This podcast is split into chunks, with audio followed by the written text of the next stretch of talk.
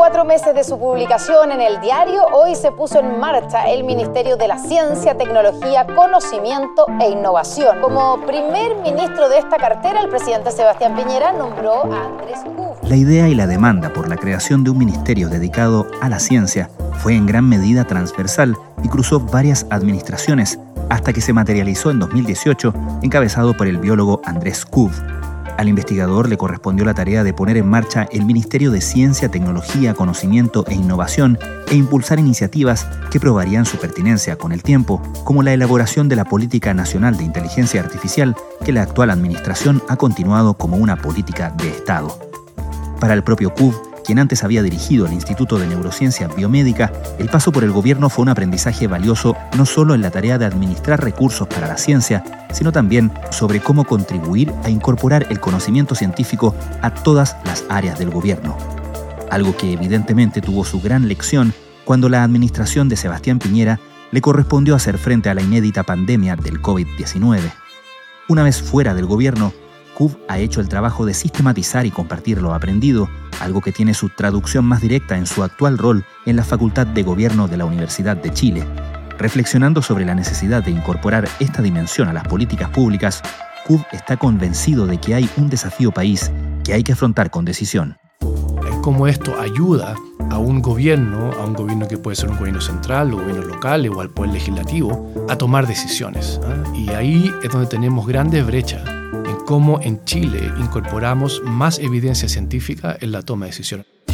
Hoy conversamos con el exministro Andrés Cub, académico de la Facultad de Medicina y de la Facultad de Gobierno de la Universidad de Chile y socio de la consultora de transformación de negocios y de Max, sobre la importancia de incorporar el conocimiento y la investigación científica a las políticas públicas en todo ámbito y también en el sector productivo.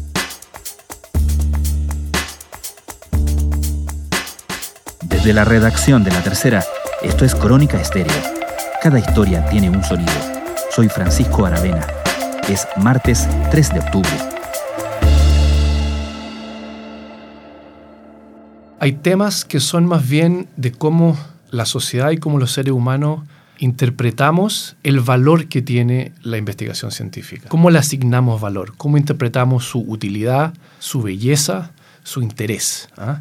Y ahí creo que hay cuatro grandes áreas que valdría la pena explorar y que a mí me encanta explorarlas también desde el mundo académico. La primera es que la ciencia no es algo que se realiza fuera de los seres humanos, son los seres humanos quienes realizan ciencia y por lo tanto es un quehacer que está íntimamente ligado a la experiencia del hacer ciencia. A mí me encanta Humboldt y por un lado publicaba sus descubrimientos científicos y por otro la experiencia de hacer ciencia en el terreno. Eso me parece una primera gran, un primer gran valor que tiene la investigación científica está siempre asociada a una persona. La segunda, saliendo el individuo, es que tiene un tremendo valor en cambiar la cultura. La ciencia lo que hace es, a través de las ideas, permitirnos habitar un mundo distinto.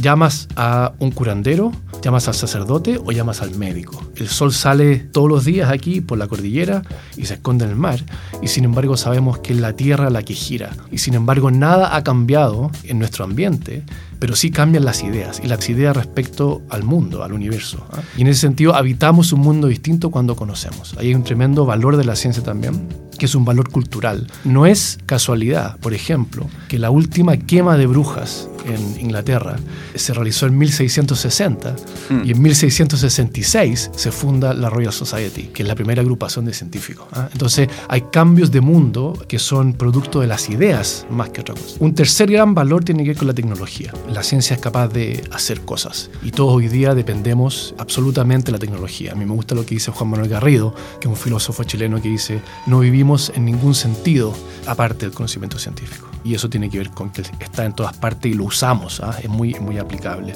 Y lo cuarto es que la ciencia tiene que ver con el poder. Y las naciones que son poderosas son naciones que son fuertes en investigación científica y desarrollo tecnológico. Y el desarrollo de las naciones ha estado íntimamente ligado al desarrollo científico y un país chiquitito como Chile, eh, que no es un país muy poderoso, que no es un país bélico, eh, como Francia, como Estados Unidos, como Inglaterra, que han desarrollado su capacidad científica a partir de, de esta intención también militar, Chile sí tiene esta posibilidad de que la ciencia se incorpore al poder a través de la democracia, de habitar cómodamente la incertidumbre, de cuestionar y desafiar permanentemente a nuestras autoridades en base a evidencia. Creo que ahí hay cuatro grandes como valores de la ciencia que creo que el paso por, por el gobierno también me ayudó como a consolidar en cuanto a, a cómo interpretamos su utilidad o su belleza o su interés. La nueva institución reemplaza en sus funciones a la CONICIT y se ocupará de las actividades de la ciencia, humanidades y desarrollo tecnológico para contribuir al desarrollo sustentable y al bienestar social. Además, fomentará la investigación y el desarrollo y contribuirá a la formación científica pasa que de repente la discusión cuando se habla de ciencia y gobierno, ciencia y poder, se tiende a centrar la discusión en cuánta prioridad le da el gobierno al gasto en ciencia directamente, que también es un ítem importante, por cierto, cuánto gasta en investigación, etcétera. Pero tú estabas también hablando de conceptos que de alguna manera contribuirían a un mejor gobierno en total, y gobierno me refiero a administración del Estado, mejores políticas públicas en cualquiera de los ámbitos, ¿no? Así es, o sea, yo estaba hablando más bien de una manera más bien general de su beneficio para la sociedad o cómo los seres humanos interpretamos el beneficio para la sociedad. Pero también te iba a comentar al principio que uno puede bajar esto de manera mucho más práctica, mucho más pragmática, en cómo esto ayuda a un gobierno, a un gobierno que puede ser un gobierno central, o gobiernos locales o al poder legislativo, a tomar decisiones. ¿ah? Y ahí es donde tenemos grandes brechas en cómo en Chile incorporamos más evidencia científica en la toma de decisiones. No significa que la decisiones políticas se toman exclusivamente en base a evidencia científica. Hay muchas otras cosas que tienen que ver con la toma de decisiones, como valores, como ideologías, como momentos, como presupuesto, etc. Pero la investigación científica y el conocimiento científico debe ser un insumo al momento de tomar decisiones. Y en Chile tenemos, como decía antes, grandes brechas ahí, si nos comparamos con países como el Reino Unido, por ejemplo, donde hay un número equivalente de asesores científicos al número de científicos que nosotros tenemos en Chile trabajando en mm. general en en las universidades y centros de investigación. Entonces nos falta mucho de poder incorporar asesoría científica en distintas instancias de la toma de decisión, entendiendo nuevamente que la autoridad tiene que tomar la decisión. Y yo creo que uno de los grandes aprendizajes de mi paso por el gobierno es que la decisión tiene que tomarse igual. Y la decisión tiene un plazo. Y si en ese plazo acumulamos evidencia, bien. Pero si no la eh, reunimos, la decisión hay que tomarla igual y por lo tanto hay que tener mecanismos que sean efectivos, que sean oportunos, que entreguen evidencia científica a la toma de decisiones. Y normalmente nosotros decimos, no, es que la ciencia funciona con otro ritmo, es más lenta, pero la verdad que en la pandemia, por ejemplo, nos dimos cuenta que la comunidad científica sí puede responder de manera muy rápida, de manera muy ágil para la toma de decisiones. Más de 6 millones y medio de personas van a estar, están en cuarentena durante esta próxima semana. Sabemos que es uno de los sacrificios más grandes que cada uno de ustedes está haciendo en estos momentos. Se trata sin duda del más grande desafío que estamos haciendo y enfrentando en nuestra historia sanitaria. Claro, en ese sentido te tocó un tiempo extraordinario para observar en acción estos principios, pero observarlos también muy radicalmente, ¿no? Así es, y hemos aprendido mucho. Y por ejemplo, yo estoy haciendo ahora un trabajo sobre transferencia tecnológica de vacunas y estoy entrevistando a autoridades y, personas involucradas en toda Latinoamérica. Y lo que hemos escuchado es que los tiempos de la investigación científica, los tiempos, por ejemplo, de las agencias regulatorias, los tiempos de los ensayos clínicos, ya no son aceptables. Hoy día tenemos mecanismos para acelerar tanto, por ejemplo, la investigación aplicada como la toma de decisiones basadas en esa evidencia. Por lo tanto, la pandemia nos enseñó que la investigación científica puede formar parte de la toma de decisiones, proveyendo evidencia de manera mucho más dinámica que lo que teníamos en el imaginario. Nosotros estábamos pensando en un ministerio que se anticipaba, que miraba al futuro, pero ciertamente también hay un tema muy contingente de cómo contribuye a la toma de decisiones en plazos acotados. ¿Y crees que sirvió en ese sentido también la pandemia para validar o darle más relevancia al conocimiento científico, al trabajo con evidencia, al trabajo con datos y la mejor gestión de datos en el resto del gobierno ya saliendo de la, de la emergencia de la pandemia? Yo creo que sí, y como te decía al principio, yo creo que hay grandes brechas, pero por ejemplo,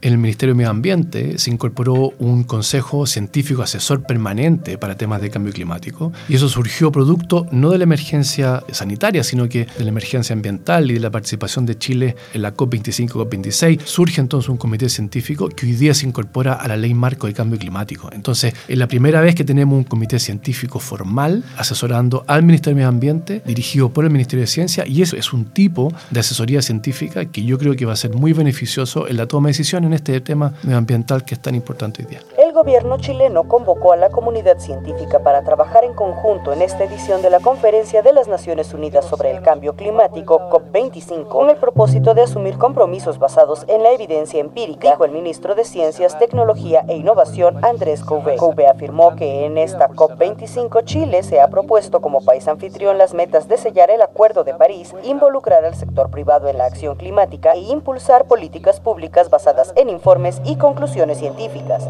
Hablabas de la contingencia que hizo tomar decisiones urgentes, impostergables, evidentemente en una emergencia de la magnitud que fue la pandemia. Sin embargo, hubo otra gran eh, política impulsada desde el gobierno eh, que te tocó ser parte y particularmente del ministerio que dirigiste, que tiene que ver con la Política Nacional de Inteligencia Artificial, que se elaboró mucho antes evidentemente existía y existía la preocupación y existía el expertise y todo, pero no el fenómeno que se desataría después y la urgencia de saber y de tener respuestas y de tener finalmente planes al respecto, ¿no? ¿Cómo observas ese, esa semilla que se plantó ahí y que además tiene la virtud de haber sido consolidada como política de Estado y no de gobierno? Yo creo que una de las grandes ventajas de un Ministerio de Ciencia y que el país cuente con un Ministerio de Ciencia es que efectivamente le entrega al país la capacidad de anticiparse. Y por eso que desde el Ministerio trabajábamos en una oficina que se llamaba la Oficina Futuro, que era la oficina que proponía proyectos, pero en relación a las tendencias, no necesariamente lo que está ocurriendo hoy día. En ese sentido, la política de inteligencia artificial surge como una instancia muy colaborativa desde el sector público, privado, la academia, para hacer una política de inteligencia artificial para el país que se constituyó en ese momento en una de las pocas políticas nacionales que existían, por ejemplo, en Latinoamérica, y que lo hizo en base a la propia idiosincrasia chilena, a la propia cultura de Chile, con secciones de adopción y desarrollo de la inteligencia artificial, con secciones de ética y regulación de la inteligencia artificial, sin inclinarse de manera muy sesgada por una u otra, como lo, como lo han hecho, por ejemplo, países como China muy dedicado a la adopción y países como Francia muy dedicado a la parte regulatoria, Chile logró balancear eso. Como dices tú, se anticipó.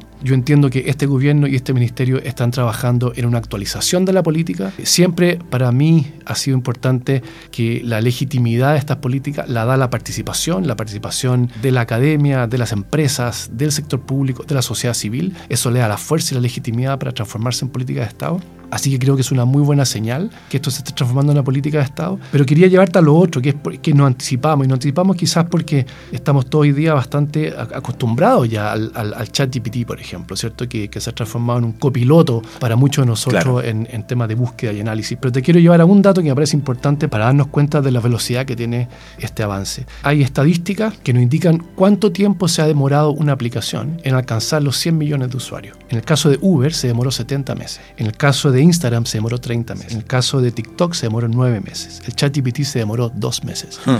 Threads se demoró 5 días en alcanzar ese número de usuarios. Entonces, estamos viendo una velocidad vertiginosa de estas tecnologías transversales que están permeando absolutamente todos los ámbitos de nuestra sociedad y por lo tanto un país como Chile debe estar preparado para abordar esta revolución tecnológica. Hoy en La Moneda, la Comisión Desafíos del Futuro entregó al presidente Piñera una estrategia de inteligencia artificial para poner el foco en el desarrollo regular de esta área. La Comisión Desafíos del Futuro, encabezada por el senador Girardi junto a científicos y académicos, entregaron al presidente Piñera el documento Inteligencia Artificial para Chile, la urgencia de desarrollar una estrategia. Nosotros queremos estar en la vanguardia, ¿cierto?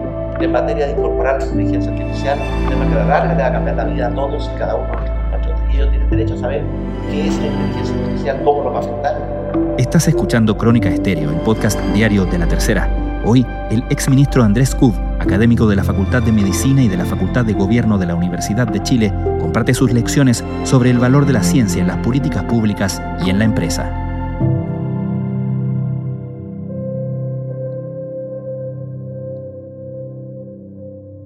Hemos estado hablando de esto desde el punto de vista del Estado, de las políticas públicas, pero Tú también eres socio de IDEMAX, que es una consultora de transformación de negocios, y en ese sentido te quería preguntar ¿Cómo ves a la empresa en Chile preparada o no para lo que se requiere en estos tiempos? Mira, yo creo que estamos viviendo tiempos de mucha incertidumbre y creo que las empresas no pueden hacer lo que hacían tradicionalmente. No es suficiente mirar el pasado para realmente diseñar un futuro de los negocios. Y en ese sentido necesitamos esta capacidad de poder abrirnos, de poder vivir en esta incertidumbre, pero también de poder encontrar nuevos mecanismos que nos dan pie para abordar y para poder capturar estas oportunidades. Porque también es un mundo de grandes oportunidades, un mundo incierto también es un mundo de grandes oportunidades. Yo creo que en Chile hoy día tenemos buenos ejemplos hay buenos ejemplos de empresas que están incorporando investigación y desarrollo a su negocio, pero son todavía ejemplos. Todavía nuestra economía no es una economía que la mueve el conocimiento ¿ah? y tenemos que transitar hacia una economía del conocimiento. Nosotros tenemos una economía que se basa principalmente en extracción y producción de materias primas, no solamente, pero es una economía que yo le llamo de una matriz que no es muy diversa, claro. es, es una economía que es poco diversa y tenemos que incorporar productos y servicios de mayor valor agregado. Y en ese sentido, creo que la investigación y desarrollo les entrega a las empresas la oportunidad entonces de poder apropiarse de este futuro a través del conocimiento. Y en áreas que podemos eh, discutir, digamos, pero en áreas de salud, en temas de datos, en temas medioambientales, sin duda la investigación científica va a jugar un rol indispensable en cómo se transforma nuestra economía y cómo se transforma nuestro negocio. Y como ve el estado de la conversación o incluso probablemente las preguntas que también te hacen desde ese sector, ¿Qué es lo que crees tú que necesitan desde el sector privado entender sobre la revolución tecnológica en que estamos viviendo?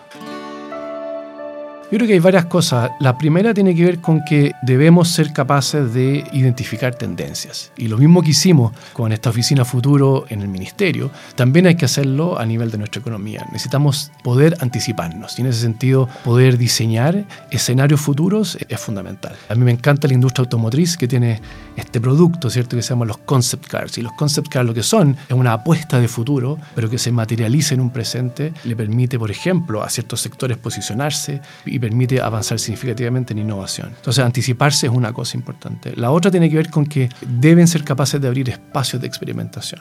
Tenemos que tener esos espacios donde se busca, ¿no? donde se explora tanto nuevos elementos adyacentes al negocio como quizás nuevos negocios completamente que surgen a partir del conocimiento. Data como negocio, por ejemplo, es súper interesante para una empresa que no necesariamente es de datos. Y por lo tanto necesitamos espacios de experimentación. Y después, algo fundamental que tiene que ver con cultura, ¿no? que es cómo se establecen los liderazgos también dentro del sector privado, cómo se establecen vínculos permanentes con un ecosistema de ciencia y tecnología en Chile, que es un ecosistema maduro, que está creciendo, pero que las empresas, al igual como tienen gerencias de innovación, necesitan tener unidades de I+.D., de investigación y desarrollo, que les permitan vincularse con la universidad, que les permitan vincularse con los centros de investigación, que les permitan vincularse internacionalmente con la generación de conocimiento. Entonces, yo tengo esta máxima, digamos, eh, que le hemos adoptado a NIDEMAX, que es que necesitamos anticiparnos, experimentar, y gobernar, que creo que son tres ámbitos para que la investigación científica realmente se incorpore a nuestro sector productivo. El mundo vive una situación de urgencia. La tierra, los mares se agotan de manera acelerada a causa de la polución y la sobreexplotación de sus recursos. Diversos estudios demuestran que asistimos a un cambio acelerado del clima de consecuencias incalculables. Hablamos de una de las cosas que caracteriza el tiempo presente, que es la revolución tecnológica pero también otra cosa que caracteriza el tiempo que vivimos es la emergencia climática. ¿Cómo crees tú que las empresas en general, el sector privado, tienen que incorporarlo más allá de su iniciativa de sustentabilidad, de su incluso oportunidad reputacional que puede haber ahí, más profundamente? A ver, yo creo que eso que tú mencionas de la sostenibilidad es súper importante. Hoy día los temas de ESG están calando profundamente en las empresas y es un buen paso sobre medio ambiente, sobre temas sociales, sobre temas de gobernanza y eso es importante. Pero si tú te fijas, una economía que llamemos una economía sostenible no puede ser solamente una economía donde aumentan los costos. También tienen que haber oportunidades, oportunidades donde se pueda desarrollar una economía verde, pero una economía vigorosa. Y en ese sentido creo que hay algunas señales importantes. Yo creo que, por ejemplo, lo que se está hoy día incorporando, quizás conceptualmente primero, el tema de capital natural, el cómo valorizamos realmente los servicios que nos entrega la naturaleza, cómo construimos soluciones basadas en la naturaleza y no pensando solamente en temas de costos, sino que en temas de oportunidad. Es decir, cómo a través de la comprensión de la biodiversidad podemos tener una mejor agricultura, cómo a través de la comprensión de la biodiversidad podemos tener un mejor manejo de suelos, cómo podemos tener una mejor producción de frutales, de vinos, cómo podemos hacer una pesca también sustentable, por ejemplo. Entonces creo que realmente el cambio conceptual tiene que pasar de que analicemos estos temas medioambientales desde el punto de vista de los costos, solamente de mayores costos, a un tema de mayores oportunidades. Y creo que en Chile, a través, por ejemplo, del turismo, tenemos grandes oportunidades para hacer eso, para transformar, eh, digamos, costos en, en grandes oportunidades para una economía verde, sostenible, pero vigorosa. Andrés Kub, muchísimas gracias por esta conversación. Muchísimas gracias, Pancho, por la invitación. Encantado.